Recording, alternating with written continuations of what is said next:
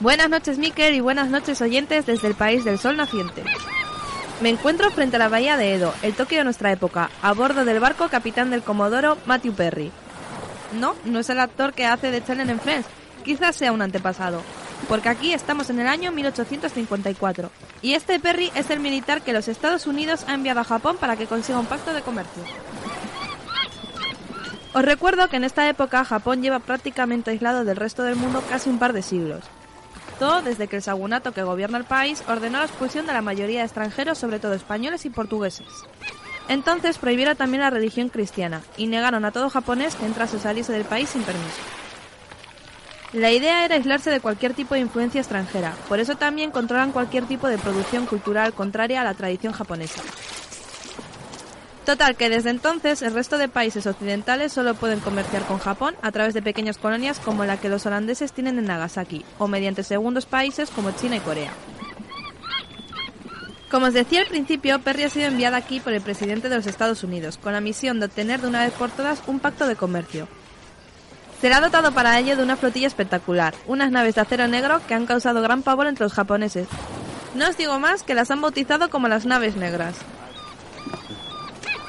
De todos modos, no ha sido argumento suficiente, y aunque han recibido a Perry con gran pompa y todo lujo de regalos, no han aceptado el ansiado pacto de comercio, y mucho menos han accedido al deseo de Perry de entregar al mismísimo emperador el mensaje del presidente americano.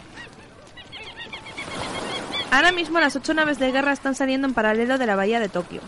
Vamos rumbo a mar abierto dejando la ciudad en la popa.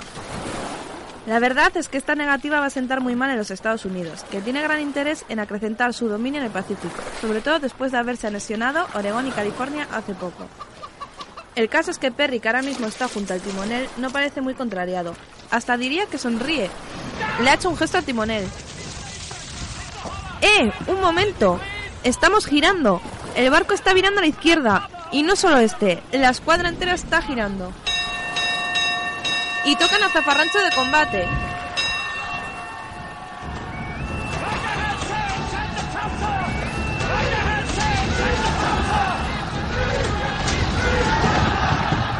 Uf, amigo, los barcos parecen madrigueras en las que hubiesen metido un palo. Los marinos están por todos lados, corriendo a ocupar sus puestos entre los gritos de los oficiales.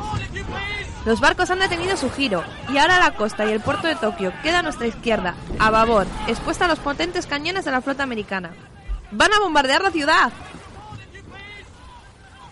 Los artilleros ya están preparados, solo esperan la orden del oficial al mando.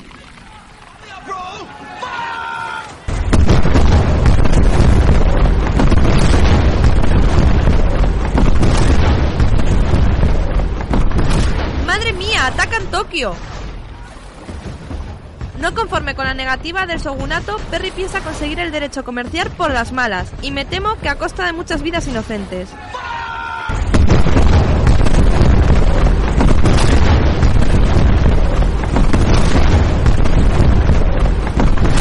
¡Eh! No atacan la ciudad, están concentrando el fuego sobre la isla de Odaiba. Pero es muy extraño, no están impactando en las defensas, los proyectiles tan solo llegan unos pocos metros de la costa. Esto, amigos, es más una demostración de fuerza que otra cosa. Quieren intimidar a los japoneses hasta que acepten. Y a fe mía que lo conseguirán, porque cada nave de estas tiene 68 cañones en cubierta. De hecho, desde las defensas no disparan, no contestan al fuego estadounidense.